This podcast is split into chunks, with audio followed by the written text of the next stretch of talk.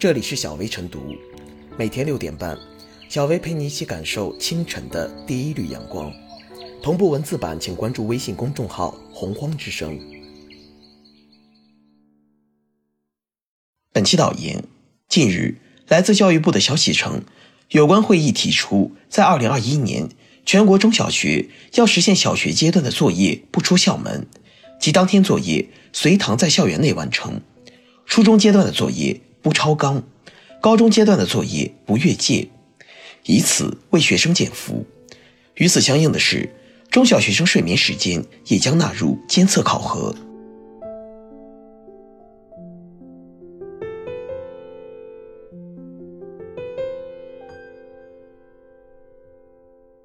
作业不出校门易，作业不进家门难。小学阶段，作业不出校门，随堂作业在校内完成，让学校的责任回归学校，让家庭的责任回归家庭，共同引导孩子自主完成自我管理作业。这样的制度勾画，自然会赢得掌声。在网络跟帖里，我们看到的留言都是叫好之声。这些叫好的人里，必定会有很多学生，也会有一些家长。但是，更多的还是那些还未成爹妈的人。对于已为人父、已为人母者来说，作业不出校门的规定，他们未必坦然接受。当然，不管家长对于作业不出校门是不是接受，都不影响教育部门落实作业不出校门的坚定决心。落实作业不出校门并不复杂，只需要一个红头文件就可以了，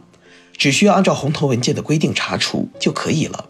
毕竟，面对作业不出校门的强力约束，学校和教师不会顶风作案。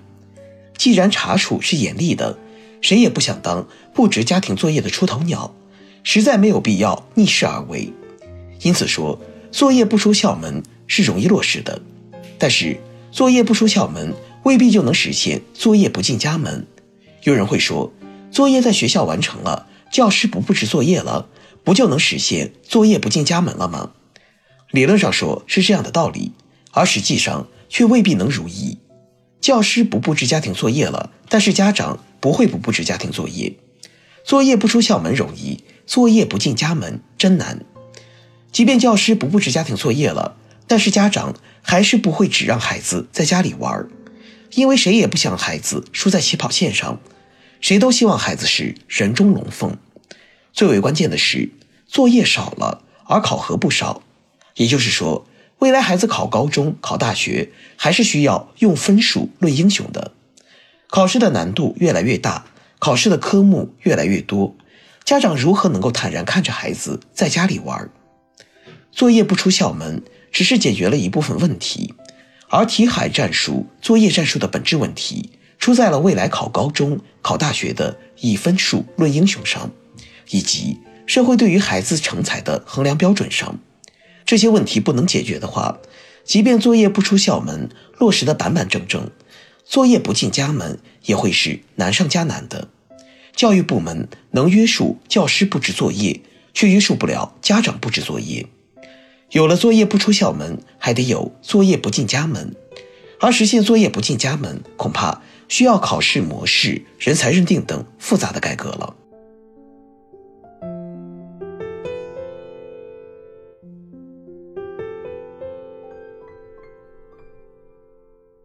小学作业不出校门，能否带动整体减负？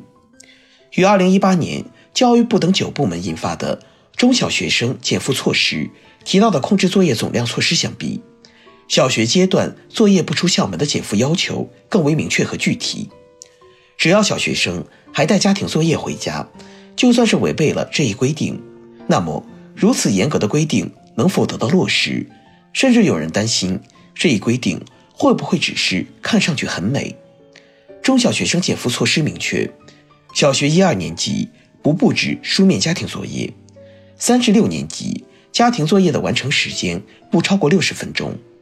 与之对比，小学阶段作业不出校门的新规，要求学生在离校前就完成作业。如果这一规定得到落实，学生家庭作业也就不会再成为家长作业。家长辅导孩子完成家庭作业的矛盾也就不复存在，而具体执行这一规定可能有不同情况，也会引发不同的反应。第一种情况是，学校大幅减少学生的作业量，对一到六年级学生均不只可在一小时内完成的作业，要求学生放学后留在学校做一个小时作业。这是教育部门希望出现的局面，而各地也都已开展课后服务，学生利用课后服务时间做完当天作业，减轻学生的作业负担，也让家庭教育不再只关注学生的作业分数，父母有更多时间陪伴孩子，培养孩子更广泛的兴趣。但这是比较理想的状态，减少学生的作业量，学校老师将面临两大压力：一是教育主管部门对学生进行统测，把学生统测分数和教师绩效工资、奖金挂钩的压力；二是家长质疑学校老师对学生不负责，导致学生学习成绩下降的压力。面对这两方面的压力，学校或会以满足家长的课后服务需求为由，延长学生课后服务时间，如从放学后一小时延长到两三小时。在此期间，由老师照看学生，完成当天的作业，延长课后服务的费用。财政实力强的地方由财政承担，财政实力弱的地方则实行成本分摊，由需要课后服务的家长支付一定费用。考虑到作业不离校，家长为让孩子的作业量不减少，大多会配合学校延长课后服务的对策，进而学生的总作业量没有减少。但在校时间大大延长，这种情况也会增加教师的工作负担。如果教师的加班费用得到保障，或者学校建立本校教师联合兼职教师的课后服务队伍，这可能会成为作业不出校门后一些地方学校的主要模式。某种程度上说，这是校内增负方式。就如我国一些地方的高中教育管理已经实行两周一放的方式一样。延长学生在校时间，学校还能收获家长更尽责的好评。还有一种情况是，在作业不出校门后，学校给学生布置的作业量减少，而家长担心孩子输掉与其他学生的竞争，于是给自己孩子布置作业，送孩子去校外培训班。孩子的作业负担并没有减轻，培训机构反而获得新的商机。对于作业不出校门这一规定。不少培训机构经营者都认为这是利好，这不过是校内减负、校外增负的一贯逻辑。必须指出，给学生减负必须是整体减负，而不是局部减负。减少学生的作业量，控制作业时间，要求学生在校内就完成作业，这都是局部减负，而非整体减负。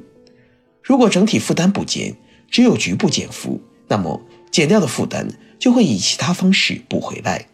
这也正是我国中小学生减负二十余年，但学生学业负担却有增无减，中小学生睡眠不达标情况严重的根本原因。要给学生整体减负，就必须扭转地方政府的教育政绩观，不能用片面的学业成绩考核学校办学和教师教学，纠正学校办学的应试倾向。此外，还必须改革教育评价体系。打破单一的分数评价体系，破除唯分数论、唯升学论，建立多元评价体系。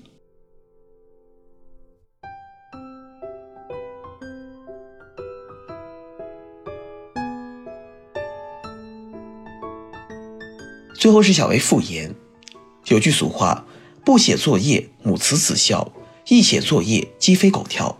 其实，陪孩子做作业，并非家庭生活所必须的陪伴。学生及家长作业压力过大，导致矛盾加剧，反而不利于亲子和睦。如今，要求小学阶段作业不出校门，是关爱孩子健康成长的良性思维。不过，作业不出校门可能意味着作业压力将被留在学校，因为教师一方面需要让学生在较短的时间内完成作业，另一方面还需要学生充分掌握课堂知识。设计作业的压力必定提升不少，必须意识到，学生的作业量大只是标而非本。要真正把学生从学业负担中解放出来，还需要纠正地方教育部门存在的错误教育政绩观，坚持依法治教，推行多元的教育评价体系，避免义务教育竞技化。